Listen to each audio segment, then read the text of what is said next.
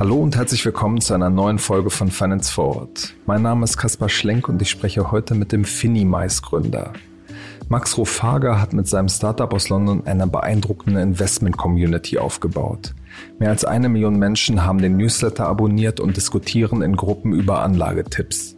Das Ziel von Finimice ist es, die wirtschaftlichen Zusammenhänge und Börsentrends möglichst einfach zu erklären. Finimize bedient damit die Generation von jungen Tradern, die gerade überall auf der Welt Schlagzeilen macht, zum Beispiel weil sie den Kurs der GameStop-Aktie in die Höhe getrieben hat. Mit welchen Tricks es ihm gelungen ist, eine globale Finanzcommunity aufzubauen und was er von der neuen Anlegergeneration eigentlich hält, darüber sprechen wir jetzt im Podcast. Hallo Max. Hallo, morgen. Max, äh, vor vier Jahren hast du die Investment Community Finimize gegründet. Auch damals gab es ja irgendwie schon unzählige Foren, wo sich Leuten, Leute zu Finanzthemen ausgetauscht haben. Warum hattest du damals das Gefühl, dass es trotzdem Bedarf für eine, für eine weitere Idee, für eine weitere Community gibt? Ja, ist eine gute Frage. Ich, ich, ich glaube, ähm, das war so eine Mischung aus, aus eigentlich zwei Komponenten. Auf der einen Seite äh, war das eine sehr, sehr äh, persönliche Erfahrung, ein pers persönliches Erlebnis, was mich dazu, dazu gebracht hat.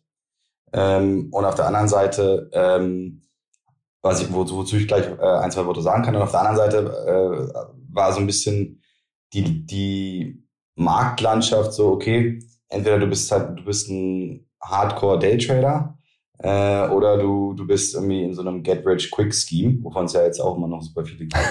Aber es gab irgendwie kein Forum oder auch keine Plattform für, ich sag jetzt mal in Anführungsstrichen, normale Leute, äh, die den Tag nicht damit verbringen, äh, zu investieren, äh, die aber trotzdem eine etwas aktivere Rolle da, da äh, ein, einnehmen möchten. Und ähm, und so, das war eigentlich so, so, ja, so der Startpunkt dafür, ja. Äh, in, in, insofern, ähm, glaube ich, gab es da durchaus eine Lücke. Und die haben wir jetzt versucht oder versuchen wir nach wie vor äh, zu füllen. Mhm. Euer Kernprodukt, mit dem ihr eingestiegen seid, ist ein äh, Newsletter. Mhm. Vielleicht kannst du für die Leute, die es nicht kennen, mal kurz beschreiben, wie ist der aufgebaut, wie funktioniert das und warum seid ihr mit diesem Produkt auch eingestiegen? Ja, also im Prinzip, ähm, wir sind ganz ursprünglich, habe ich eine, hab ich eine WordPress-Website gebaut ähm, und ähm, habe da täglich Content gepostet. Und im Prinzip war so die, die Grundidee war, okay, äh, wie schaffen wir es, Leute dazu zu kriegen, sich täglich zu informieren, was in den Finanzmärkten gerade passiert. Ähm, und ich habe das selber bei mir gemerkt. Ich habe ich hab mal versucht, irgendwie drei Monate so Financial Times zu lesen ähm, und habe halt einfach gemerkt, so ich krieg das nicht hin, das ist zu viel Zeit. Und selbst wenn ich das lese, verstehe ich es oftmals nicht. Und selbst wenn ich es verstehe, frage ich mich dann oftmals so, okay, so what? ähm, und, und, und das war genauso der Hintergrund, war, wie, wie wir dann unser Content strukturiert haben. Wir haben gesagt, ey, in drei Minuten jeden Tag erklären, was passiert in der Finanzwelt und immer drei Fragen zu beantworten. Und das Ganze ist auf Englisch. Ja? Drei Fragen. What's going on here? What does this mean? And most importantly, why should I care? Ja, dieses Why should I care ist auch im Kern von unserer Marke. Wir, wir verkaufen Insights. Ähm, wir verkaufen keine Breaking News, keine Summaries, sondern wir verkaufen wirklich Insights an unsere Nutzer. Kannst du das vielleicht Und, mal an, ähm, einem Beispiel verdeutlichen?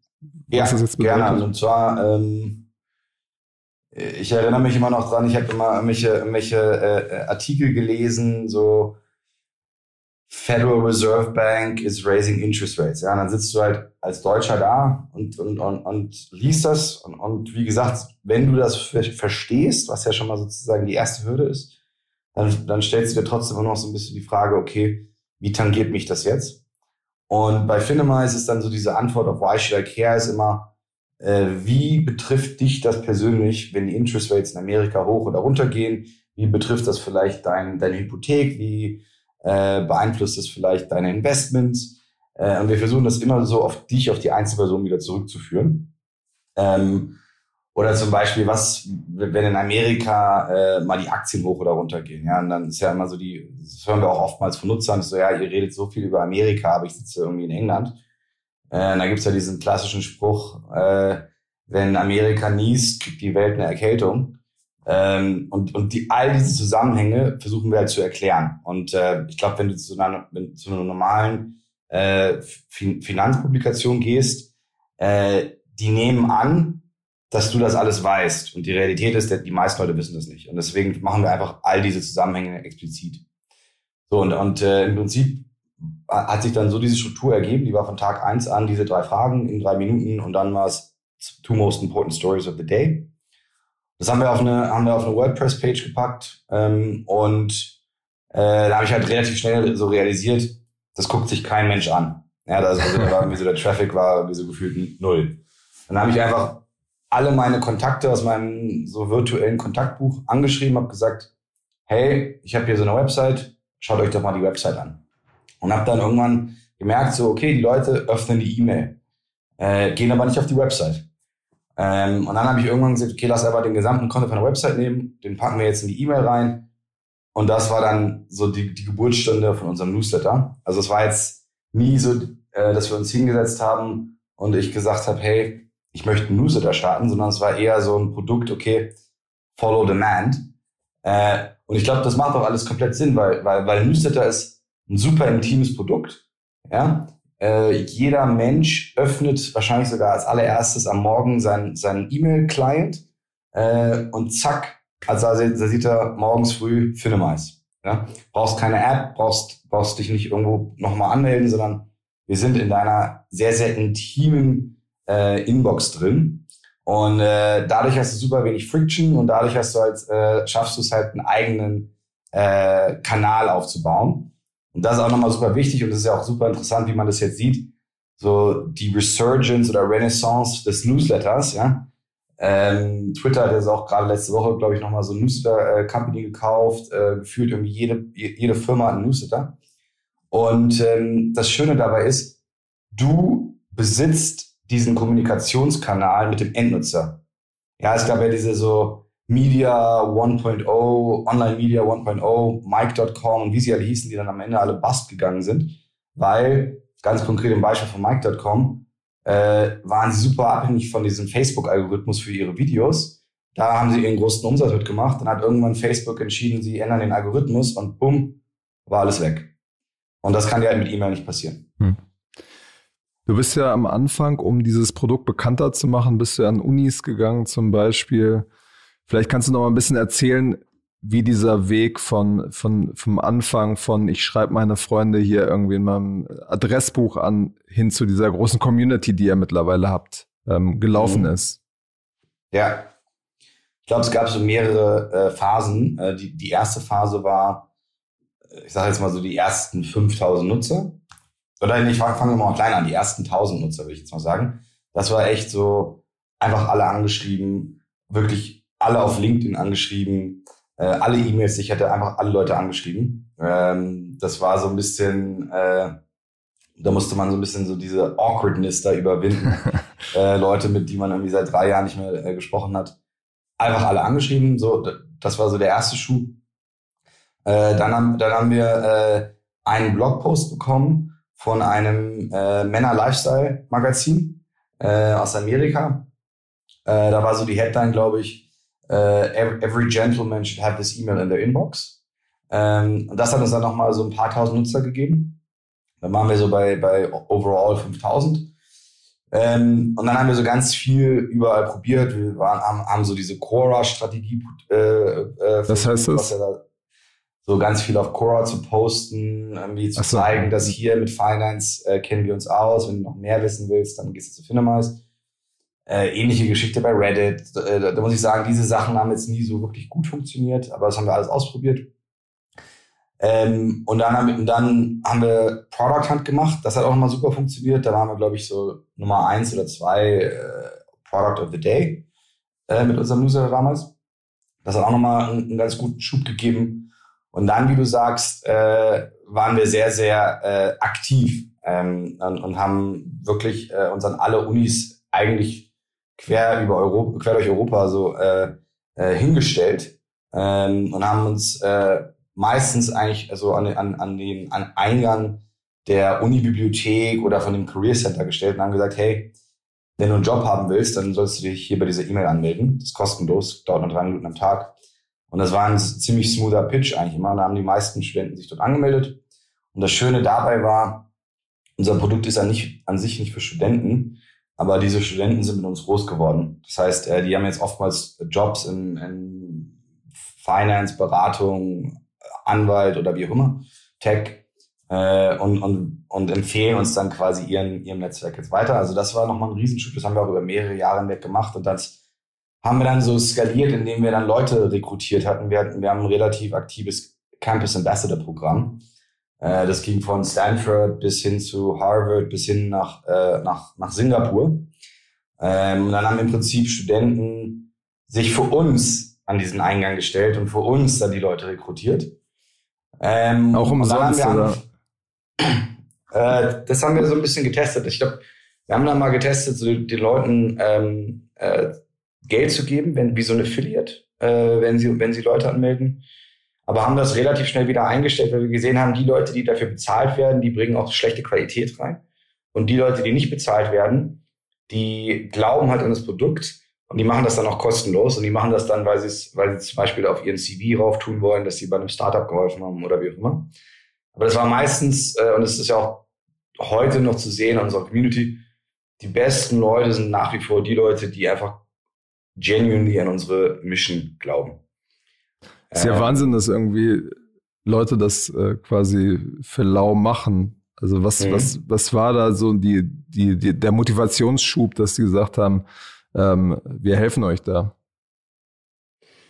Ich glaube, am Ende des Tages, wenn wir die Leute fragen, ist es immer, ich, wir finden, ihr habt ein geiles Produkt. Wir finden eure Mission. Also unsere Mission ist, we want to empower you to become your own financial advisor. Ähm, das resoniert mit den, mit diesen, mit diesen Menschen. Und das ist auch nach wie vor so der größte Treiber für uns. Äh, wir haben ja Finemize Meetups überall auf der Welt. Das ist jetzt unabhängig von diesem Ambassador-Programm, aber wo auch wirklich Leute, die, die, die anstrengende, zeitaufwendige Jobs haben, äh, trotzdem noch unsere Meetups hosten. Und das ist, wenn wir die Leute fragen, ist es immer, wir glauben ans Produkt, wir glauben an, an die Mission. Plain and simple. Und äh, viele Leute können das nicht glauben, aber es ist so. okay. Wie du schon gerade sagst, ihr seid relativ früh auch eingestiegen und habt euch mit Leuten im, im echten Leben getroffen. Was war der Gedanke dahinter? Warum braucht es das? Also wir haben insgesamt ähm, haben wir eigentlich so zwei Säulen äh, in unserem Angebot. Auf der einen Seite haben wir unseren Content, den wir alles in-house produzieren. Und auf der anderen Seite haben wir unsere Community. Und äh, da findet immer ein schönes Wechselspiel statt. Der einen Seite sagen wir halt, okay, wir geben dir die Informationen. Das wird alles produziert von Ex-Wall Street Analysten, die wir, die wir Vollzeit bei uns eingestellt haben. Aber wo noch ein riesiger Wert ist, ist so dieser soziale Austausch. Ja, also wenn du die Leute fragst, ähm, wie triffst du eine Finanzentscheidung oder wie triffst du eine Investmententscheidung, dann sagen 90 Prozent der Leute, ich gehe zu den Medien und, und, und äh, informiere mich dort und ich gehe zu meinen Freunden und tausche mich dort aus. Und das ist dieser Austausch, den wir versuchen zu fördern. Also so, hey, ich habe jetzt bei Finemas äh, gehört, Sustainable Investing. Okay, Kaspar, wie bist du bist Teil von der Finemas Community. Du hast mir gesagt, du hast schon mal Sustainable Investing gemacht. Wie bist du da vorgegangen? wie hast du das richtige ETF ausgesucht, wie hast du den richtigen Broker ausgesucht. Und so dieser äh, Erfahrungsaustausch ist dieser große Werttreiber dort. Und das, das, das ist so äh, im Prinzip der Kern von dieser Community. Und warum wir das dann auch in, der, in, in Person alles gemacht haben, hat sich wieder so ein bisschen ähnlich wie mit dem Newsletter sehr organisch entwickelt. Ja, also im Prinzip ganz kurz, was passiert ist, ist, wir haben irgendwann mal gesagt, hey, lass mal unsere Nutzer treffen ähm, haben dann gesagt, hey, wir treffen uns in so einem, in so einem Pub in East London. Und ähm, dann kamen halt wirklich 50 Leute und so das ganze Pub war voll mit Finnemals-Nutzern. Und das hat uns halt komplett überrascht. Und äh, dann haben wir gesagt, hey, irgendwas ist da, lass es nochmal machen. Haben wir das wiederholt. Bis, dann kamen irgendwie 100 Leute, 200 Leute, 300 Leute, 400 Leute. Und das haben wir dann irgendwie auf unseren Social Media Plattformen, in unserem Newsletter haben wir das beworben, haben gesagt, ey, das war so, so cool, das findet jetzt nächsten Monat nochmal statt, wie auch immer. Und dann haben uns Leute angeschrieben, so aus Los Angeles und aus New York und aus Sydney und haben gesagt, ey, wann, wann kommt ihr nach Sydney, wann kommt ihr nach LA? Und dann haben wir gesagt, das wäre super, wenn wir das jetzt machen könnten, hier mal so quer durch die Welt fliegen und überall so Meetups hosten. Wäre ein geiler Lifestyle. Können wir es leider jetzt irgendwie nicht leisten. Ähm, aber als dann immer mehr und mehr von diesen Anfragen reinkam, haben wir gesagt, sag mal, warum machst du das nicht einfach für uns? Ja, also hier ist der Playbook, den wir uns für uns entwickelt haben. Ähm, und warum machst du nicht in LA und du nicht in Sydney und du nicht in Hongkong? Und, und so hat sich das dann entwickelt. Und dann äh, mittlerweile haben wir jeden einzelnen Wochentag ein Meetup irgendwo auf der Welt, was stattfindet, was gehostet wird von unseren Voluntary Community Hosts. Ähm, und das hat dann halt wirklich so eine Eigendynamik äh, angenommen. Ja, also wir haben irgendwie angefangen, ich glaube 2018 hatten wir irgendwie 15, 1500 oder 2000 Leute, die sich getroffen haben durch diese Meetups. Äh, letztes, äh, dann 2019 hatten wir äh, 10.000 Leute, die sich getroffen haben. Letztes Jahr hatten wir 30.000 Leute, die sich getroffen haben. Dieses Jahr werden sich wahrscheinlich 60.000 Leute treffen. Und wir sind dann, wenn man sich so anguckt, so bei Attendance Size einer der größten Financial Gatherings der Welt geworden. Um was geht's dann bei diesen Zusammentreffen genau? Gibt's da immer ein, ein Oberthema, über das dann die Leute diskutieren oder wie kann man sich das vorstellen? Ja, das haben wir, das haben wir äh, in der Vergangenheit haben wir, äh, haben wir das sehr bottoms up alles gelassen. Da haben wir gesagt, ähm, zum Beispiel, wir haben eine sehr, sehr aktive Community auch in Indien. Ja, und, und die Real Reality ist, wir wissen nicht, was in Indien jetzt die heißen äh, äh, Finance Topics sind, sondern das wissen ja die Leute, die vor Ort sind. Und dann sagen wir, hey, ihr könnt entscheiden, was sind die Themen, die die, die Leute vor Ort interessieren. Wir geben euch, wie gesagt, das Playbook. Wir helfen euch auch so, ähm, Attendees dahin zu bringen durch, uns, durch unseren Reach. Aber am Ende des Tages müsst ihr entscheiden, was interessant ist. Und äh, so, so, das war auch immer ganz interessant zu sehen, so diesen Bottom-up-Approach, äh, was sind die heißen Themen in den verschiedenen Regionen. Dann kam Covid und dann war es auf einmal eigentlich egal, wo du bist, weil das war jetzt eh nicht mehr physisch und jetzt ist ja alles eh virtuell. Und jetzt sind wir gerade dabei, das so ein bisschen umzustrukturieren und zu sagen, äh, wir gehen nicht mehr auf, äh, auf, auf Geography, sondern wir gehen jetzt auf Topics. Das heißt, jetzt, wenn Kaspar, der ist, ist der Experte um, um Tech-Stocks, ist egal, ob der jetzt in LA sitzt oder, oder in Sydney, abgesehen ein bisschen von der Zeitzone. Und wir, wir strukturieren das, das ganze Konstrukt jetzt wesentlich mehr um Themenblöcke. Und wir definieren auch wesentlich stärker jetzt so, das sind die Themenblöcke, die wir besprechen wollen, damit das sozusagen alles auch eine kohärente Story ist. Und ihr werdet das jetzt, wenn Treffen wieder möglich sind, auch nicht ändern oder wollt ihr so eine Hybrid-Strategie anpeilen? Ja, ist eine gute Frage. Ich glaube, ähm, Wahrscheinlich am Ende des Tages schon. Äh, das wird sich auch stark davon äh, abhängig machen, wie so diese ganze Bürokultur äh, sich entwickelt, glaube ich, äh, ob die Leute wieder zurück ins Büro gehen, weil oftmals gehen Leute dann nach dem Büro zu diesen Meetups. Ähm, aber ich kann mir vorstellen, dass wir so große Meetups ähm, in, in, in Person machen ähm, und kleinere Meetups dann virtuell. Einer der, der zwei Gründe, warum Leute zu diesen Meetups kommen, ist, dass sie mit anderen Finnemizern netzwerken möchten und sich kennen, austauschen möchten und so weiter. Und das ist halt in einem virtuellen Setup super schwierig. Und ähm, da werden wir auf jeden Fall äh, versuchen, das in so einer In-Person äh, äh, weiterhin zu fördern. Hm. Ihr werbt jetzt immer damit, dass die Community bei mehr als einer Million Menschen ist. Wie definiert ihr das? Sind das quasi eine Million Newsletter-Subscriber oder wie, wie ist es genau definiert? Genau, also wir definieren das äh, als, als einen aktiven Nutzer ist äh, jemand, der sich registriert hat bei uns, der und der nach wie vor äh, aktiv mit uns ähm, äh, interagiert. Das heißt, äh, über unser Newsletter, über unsere App oder auch vielleicht über unsere Meetups ähm, zu, äh, interagiert und quasi aktiv unseren Content oder unsere Meetups ähm, teilnimmt bzw. konsumiert. Hm. Ihr habt ja mehrere Einnahme-Streams sozusagen. Einmal äh, über die, die Premium-Funktion, dann stellt ihr euren, eure Inhalte auch anderen Partnern zur Verfügung. Vielleicht kannst du das nochmal im Detail so ein mhm. bisschen erklären, was, was die Gedanken dahinter sind. Wenn man so ein Community Play macht, das ist dann immer äh, die, die große Frage, so wie, wie monetarisiert man das effizient? Ja, und ich glaube, es gibt halt Beispiele ähm, aus, auch aus Amerika, wenn man sich jetzt wie, wie so ein, so ein, so ein Product Hunt zum Beispiel anschaut, die haben eine super Community gebaut, haben aber letztendlich es nicht geschafft, das richtig zu monetarisieren. Ähm, und das war für uns halt wirklich immer so äh, äh, top of mind, äh, dass wir nicht äh, diesen, diesen Path runtergehen wollten, äh, wo wir was Schönes gebaut haben, was aber am Ende des Tages kein richtiges Business ist. Und ähm, insofern haben wir äh, uns da ein relativ diverses Businessmodell äh, aufgebaut. Ähm, ich glaube, im Kern von, von unserem, von unserem äh, Businessmodell sind ist unsere Premium Subscriptions.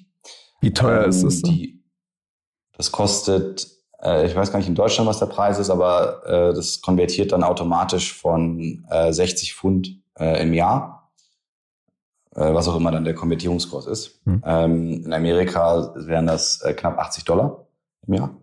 Und dafür ist man dann in dieser Community, kann sich austauschen, kann auf eure App zugreifen und so weiter. Genau, also wir haben, wir haben, wir haben ein, ein, eigentlich ein Freemium-Produkt. Ja, also wir haben das kostenlose Produkt ist der Newsletter. Den monetarisieren wir über, über Werbung, über Native Advertising. Ähm, und unsere Meetups sind größtenteils auch kostenlos. Und dann haben wir quasi für unsere, ich sage jetzt mal so Power-Nutzer, äh, haben wir unser Subscription-Produkt. Und ähm, da kriegst du, wenn du die Premium-Subscription kaufst, kriegst du Zugang zu unserem gesamten Content, ähm, sowohl in Text als auch in Audio. Äh, kriegst auch sehr, sehr interessante so Analyst Insights, wie wir sie nennen, wo, wo unsere Analysten sich angucken, was sind gerade interessante Investment Opportunities.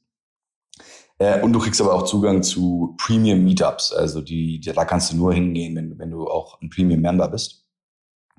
Dann, wie gesagt, äh, auf der, auf der kostenlosen Seite äh, Native Ad Placements. Ähm, da arbeiten wir äh, eigentlich querbeet mit von Consumer-Produkten äh, wie Hugo Boss bis hin zu äh, Startups aus der Finanzwelt bis hin zu äh, Square, Klarna, Charles Schwab, also etablierteren äh, Finanzplayern äh, die quasi uns dafür bezahlen, dass sie Zugang zu, zu unserer Community kriegen und, so, und auch ihre Story dort äh, erzählen können.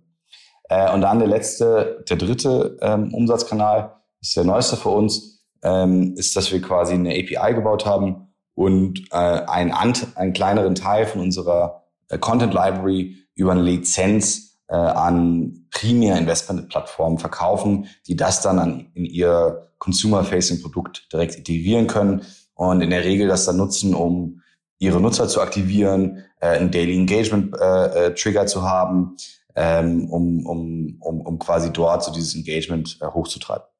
Euch ist ja quasi wichtig, dass ihr unabhängig seid, weil du hast ja am Anfang, ähm, glaube ich, als du es gegründet hast, auch gesagt, so viele der, der Blogs, die es da draußen gibt, sind halt eben nicht unabhängig. Mhm. Wie geht ihr da sicher gerade äh, in dem Umgang mit Werbung, ähm, dass es äh, weiterhin quasi unabhängig rüberkommt für die Nutzer auch. Mhm. Ähm, ja, also ich glaube, wir, wir, wir, wir haben da schon, also erstens mal sind die, sind die Teams komplett getrennt, ähm, was, was natürlich äh, hilft. Ähm, und dann haben wir halt ganz klare Advertising Guidelines äh, definiert für uns. Äh, was machen wir, was machen wir nicht äh, was bewerben wir, was bewerben wir nicht.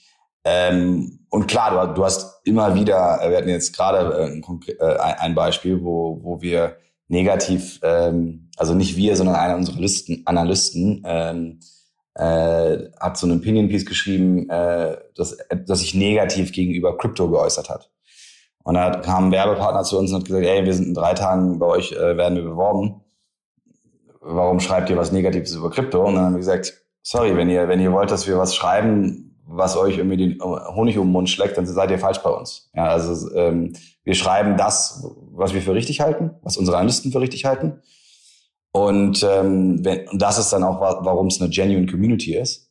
Ähm, und und in, im Gegenteil, nutzt doch jetzt lieber die Chance, äh, um eure Sichtweise, um euren Engel zu präsentieren. Und dann haben die das auch am Ende auch ähm, so eingesehen und auch so gemacht. Und, und, und äh, solche Unterhaltungen haben wir dann durchaus. Aber da sind wir sehr, sehr, sehr, sehr strikt. Also, weil, weil sobald du da einfach mal einmal die Tür öffnest, äh, kommt dir wahrscheinlich das Wasser äh, bis zu den Augen hoch. Ähm, und äh, dann, dann, next thing you know, you lost your, you, you lost your consumer trust. Das haben wir jetzt bei Robinhood gesehen, wie schnell das gehen kann. Mhm.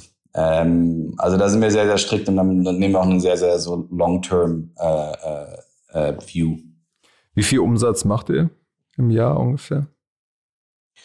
Äh, das kommunizieren wir äh, leider nicht, ähm, aber wir äh, haben relativ starkes Wachstum, äh, vor allem letztes Jahr noch gesehen, äh, trotz, trotz Covid, ähm, wo wir mehr als 5x unseren Umsatz, Umsatz gewachsen haben. Ähm, aber die konkreten Zahlen äh, sind, sind nichts, wo wir jetzt öffentlich drüber reden. Okay, aber sieben, siebenstelliger Umsatz oder? Wie gesagt, also wir kommunizieren nicht darüber. Wir, wir sind, äh, wir sind, ähm, äh, wir sind ein sehr, sehr leanes Team. Äh, wir sind jetzt irgendwie so 30 Leute ähm, und wir sind self-sufficient. Ja, also wir, wir brauchen kein externes Geld, um, um die Lichter an, äh, anzuhalten, äh, anzulassen. Ähm, dann kann man sich ja so ein bisschen äh, selber back of the envelope überlegen, was man dafür braucht. Okay. Wenn du jetzt mal so 18 Monate nach, nach vorne guckst, ähm, mhm. Was ist, was ist da, was sind die nächsten großen Wachstumsschritte? Weil dieses ganze Thema hat ja ein unglaubliches Momentum im Moment. Jeder will irgendwie an den Aktienmarkt. Ähm, das mhm. ist ja potenziell auch eure Zielgruppe, Leute, die quasi jetzt nicht die FT auswendig lernen wollen, sondern Leute, die mhm. vielleicht ein bisschen was äh, traden wollen. Ähm, genau, wie geht's da weiter? Was sind eure konkreten Ziele und Pläne?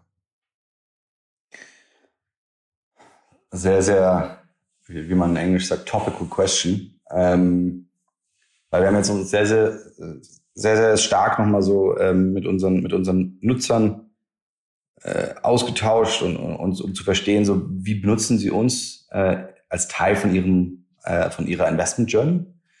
Und ähm, das war ganz interessant zu sehen. Es gibt eigentlich drei Phasen äh, in der Investment Journey von unseren Nutzern. Und die, sind, die sehen meistens ziemlich ähnlich aus. Die erste Phase ist Discovery. Also ich finde eine neue Investmentidee, ich höre über eine interessante Firma, ich höre über einen interessanten Trend. Zweite Phase ist äh, Research und Analysis. Das heißt, ich möchte mir ein bisschen mehr so die Zahlen angucken, ich möchte mir auch vielleicht mal anhören, was andere Leute dazu sagen. Und die dritte Phase ist Execution. Ähm, also wirklich, wo man dann das Investment tätigt. Und äh, da sind wir jetzt gerade dabei zu gucken, äh, wo können wir den meisten Mehrwert noch bieten. Ähm, also wir kriegen in der Tat äh, für jede der drei Phasen sehr, sehr starke Nachfrage. Also manche Leute wollen wir, dass wir noch einen Broker ausbauen, manche Leute wollen, dass wir in diese Research-Geschichte reingehen. Andere Leute wollen, dass wir noch mehr Ideen liefern. Also Discovery ist zurzeit so das der Hauptgrund, warum Leute zu uns kommen. Und da sind wir gerade so am evaluieren, äh, welcher dieser drei Phasen können wir am stärksten noch Mehrwert bringen. Ähm, da kann ich jetzt noch nicht genau so sagen, äh, für welche wir uns entschieden haben. Ähm, aber ich glaube, da gibt es unglaublich viele Opportunities für uns, auch vielleicht nochmal so beyond Content zu denken ähm, und wirklich so diese, dieses Vertical von Financial Insights ähm, komplett einzunehmen. Also wir sind jetzt heute schon einer so der, der Category Leader in, in diesem Bereich. Ich meine, ähm, in UK sind wir in der Regel äh, second, second highest grossing Finance App. In den USA meistens so Top 15 highest grossing Finance Apps. Ähm, und unsere Ambition ist da die Nummer eins zu werden. Und da sind wir halt im Überlegen so, was braucht es an Features, um die Nummer eins zu werden. Hm. Also dieses Jahr wird auf jeden Fall ein spannendes Jahr, wo wir nochmal sehr, sehr weit über den Tellerrand hinausschauen. Ich meine, die Verlockung ist wahrscheinlich groß, wenn man sich die Funding-Runden der letzten zwei Jahre angeguckt hat, in diesen Broker-Bereich äh, vorzustoßen, oder? Also äh, auf der einen Seite natürlich ja, auf der anderen Seite, ich glaube, the jury is still out. Ähm, ganz ehrlich, weil at the end of the day, ich glaube, das Problem bei vielen von diesen, von diesen Execution Plays ist, äh, ob das jetzt bei, bei, bei äh, Robo-Advisern ist, ob das bei Neobanken ist, ob das bei, bei Neo-Brokern ist, ist der Trend zu, zu Commoditization. Ja, am Ende des Tages ist so, alle haben dann äh, äh, äh, Commission-Free Trading.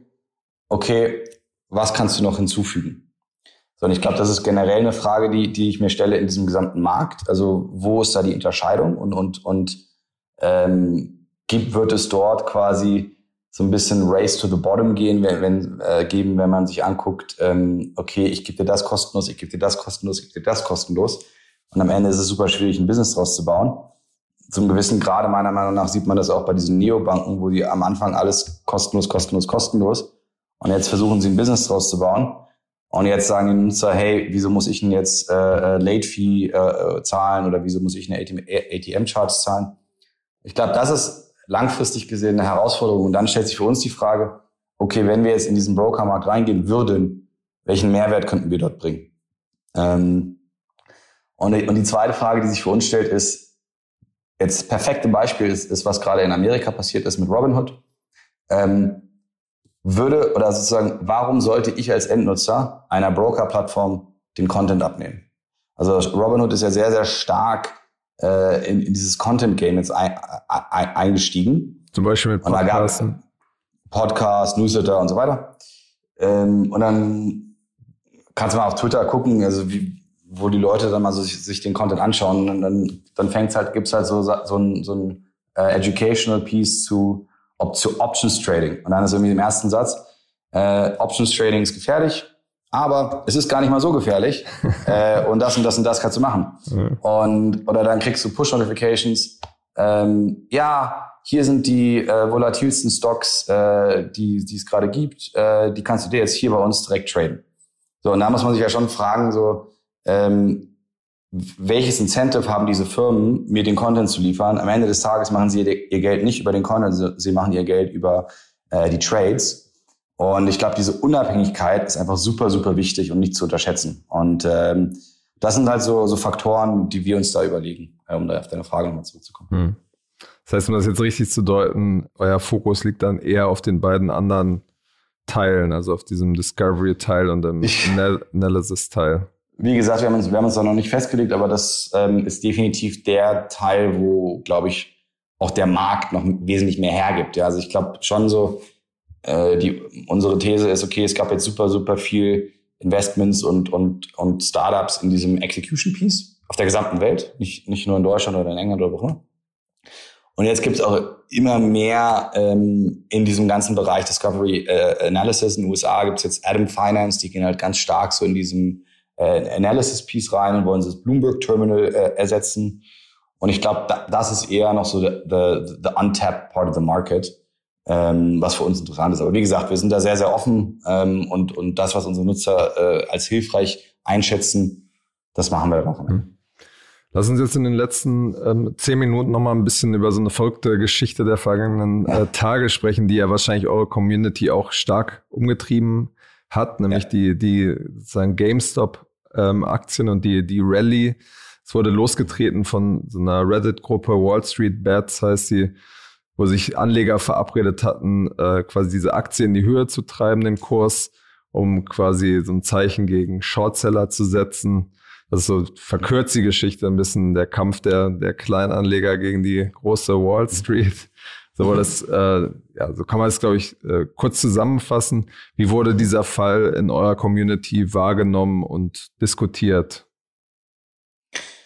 Ja, ich finde es, äh, ich fand es super spannende paar Tage. Ähm, wenn ich da so, wenn ich mir das so angucke, ich, es gab irgendwie so bisher in der Geschichte von Finemize drei so Trigger Points, wo, wo sehr starkes Interesse an den Finanzmärkten erweckt, geweckt wurde. Auf der einen Seite 2018 der ganze Bitcoin-Hype.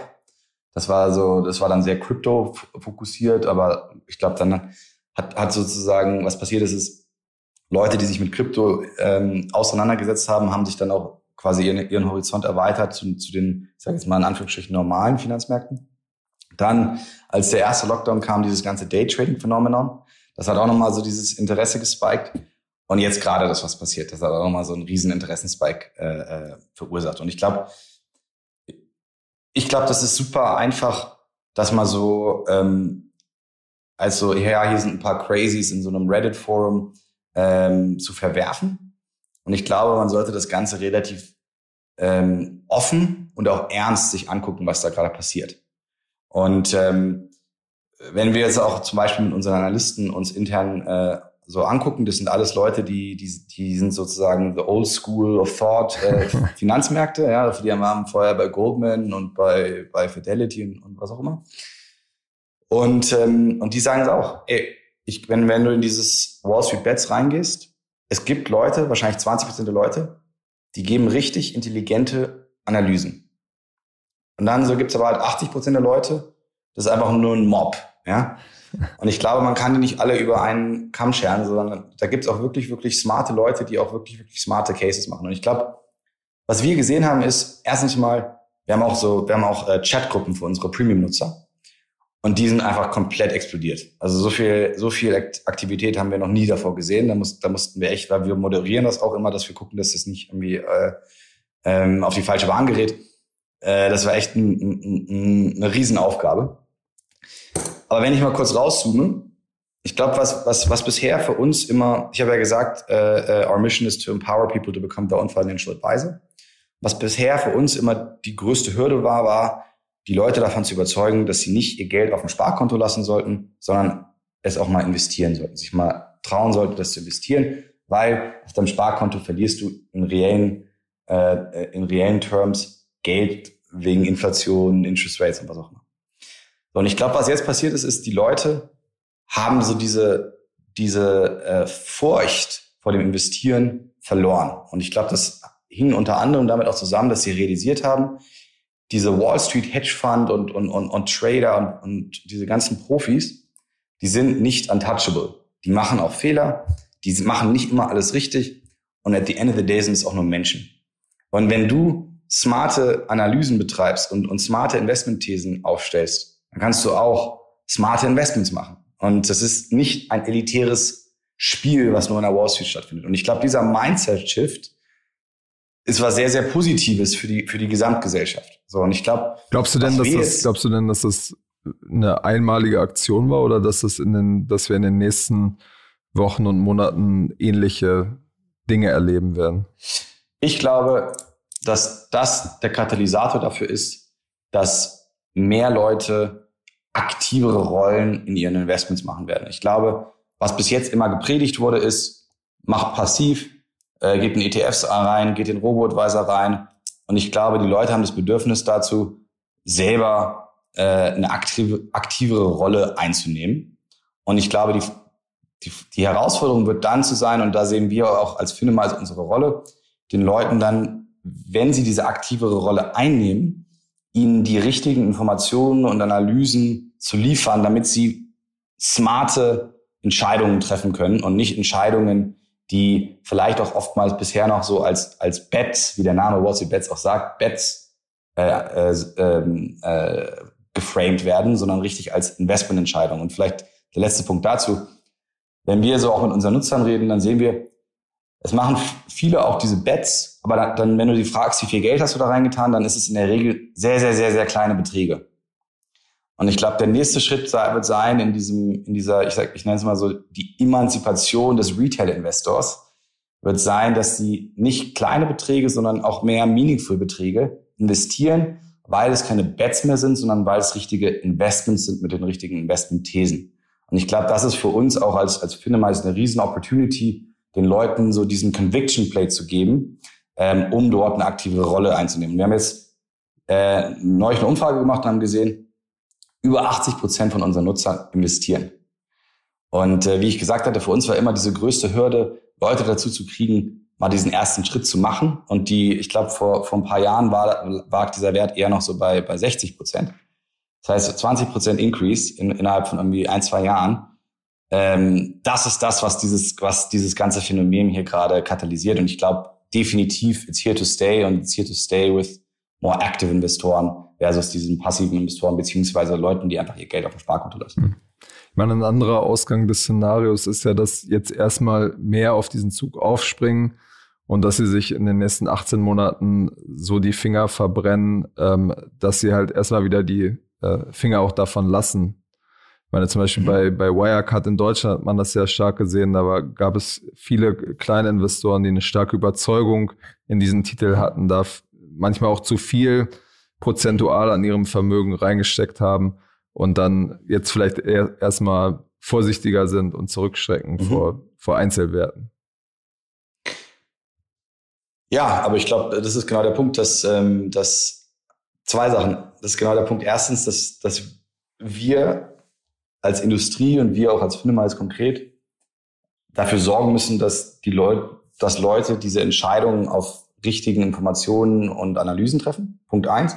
Punkt zwei, das ist genau dasselbe ist ja auch mit, nicht nur mit Kleinanlegern, sondern auch mit Großanlegern passiert. Die machen ja auch Fehler. Und ich glaube, das ist ja genau der Punkt, dass, dass Leute realisieren, ähm, selbst große Investoren machen falsche Investments. Ähm, und wenn, wenn die, und das ist sozusagen deren Dayjob und deren, deren Fulltime-Job. Ähm, und das ist part of the game. Und deswegen muss ich auch smart sein, dass ich nicht mein, mein Haus darauf wette, wie es jetzt, es gibt immer diese Extremfälle auch in Wall Street Bets, wo Leute dann irgendwie ihre Mortgage darauf gesetzt haben, dass sie jetzt äh, ähm, äh, GameStop kaufen. Ich meine, das ist natürlich kompletter Schwachsinn, aber ich glaube, was, wo man schon den Leuten äh, quasi dabei helfen sollte, ist in diesem Emanzipationsprozess zu sagen, hey, du kannst auch an diesen äh, Finanzmärkten teilnehmen. Es ist nicht ein el elitärer Club, der nur für die irgendwie Harvard Graduates von Goldman Sachs äh, äh, vorbehalten ist, sondern du kannst auch teilnehmen. Es wird einen Downside geben, du wirst Geld verlieren, aber du wirst auch Geld gewinnen und äh, die Upside mitnehmen können. Ich glaube, das müssen wir einfach einen komplett anderen Dialog führen. Ja, dass der der der Kleinanleger ist nicht immer, klar, das ist jetzt sehr, sehr so generalisiert gerade, aber der Kleinanleger ist nicht immer der Dummy, der nicht weiß, was er macht. Ich glaube, das ist genau der Punkt in diesem Wall Street Bets. Es gibt sehr, sehr viele Kleinanleger, die sich sehr, sehr schlaue und intelligente Gedanken dazu machen. Und die sollte man auch äh, für ernst nehmen. Hm. Das heißt, ihr werdet jetzt eure nächsten Analysten, werdet ihr in der Wall Street Bets äh, Gruppe rekrutieren, oder? Ähm, who knows? ja? Aber äh, ähm, Nee, ich glaube, was wir werden jetzt diese Woche zum Beispiel bei uns äh, eine, eine Wall Street Bets Finemized Serie lancieren. Das heißt, äh, du kannst, äh, das ist, das ist ja eigentlich auch eine interessante Opportunity für uns, weil einer unserer ähm, Markenwerte ist, dass wir sagen Curation äh, durch Experten. Und wenn, wenn ich jetzt zum Beispiel in, in Wall Street Bets reingehe, bis ich da was Gutes gefunden habe, muss ich mich mehr erstmal stundenlang durchscrollen und durch, durchklicken. Und da setzen wir jetzt unsere Analysten drauf, um zu gucken, hey, was wird gerade besprochen? Was macht Sinn? Wo seht ihr große Fragezeichen? Schaut euch das Ganze auch kritisch an. Äh, und so können wir auch nochmal einen Mehrwert für unsere Endnutzer bringen. Und wir versuchen das wirklich, das Ganze zu embracen, aber trotzdem noch eine kritische äh, Sicht auf das Ganze äh, zu haben. Ähm, und ich glaube, das ist ein ganz gesunder Umgang mit dem ganzen Thema. Alles klar. Vielen Dank, Max, für deine Zeit und bis zum nächsten Mal bei Finance Forward. Vielen Dank. Mach's gut.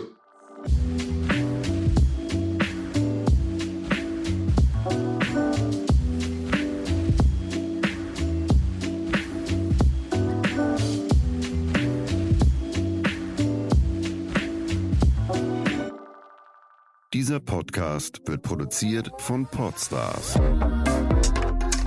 bei OMR.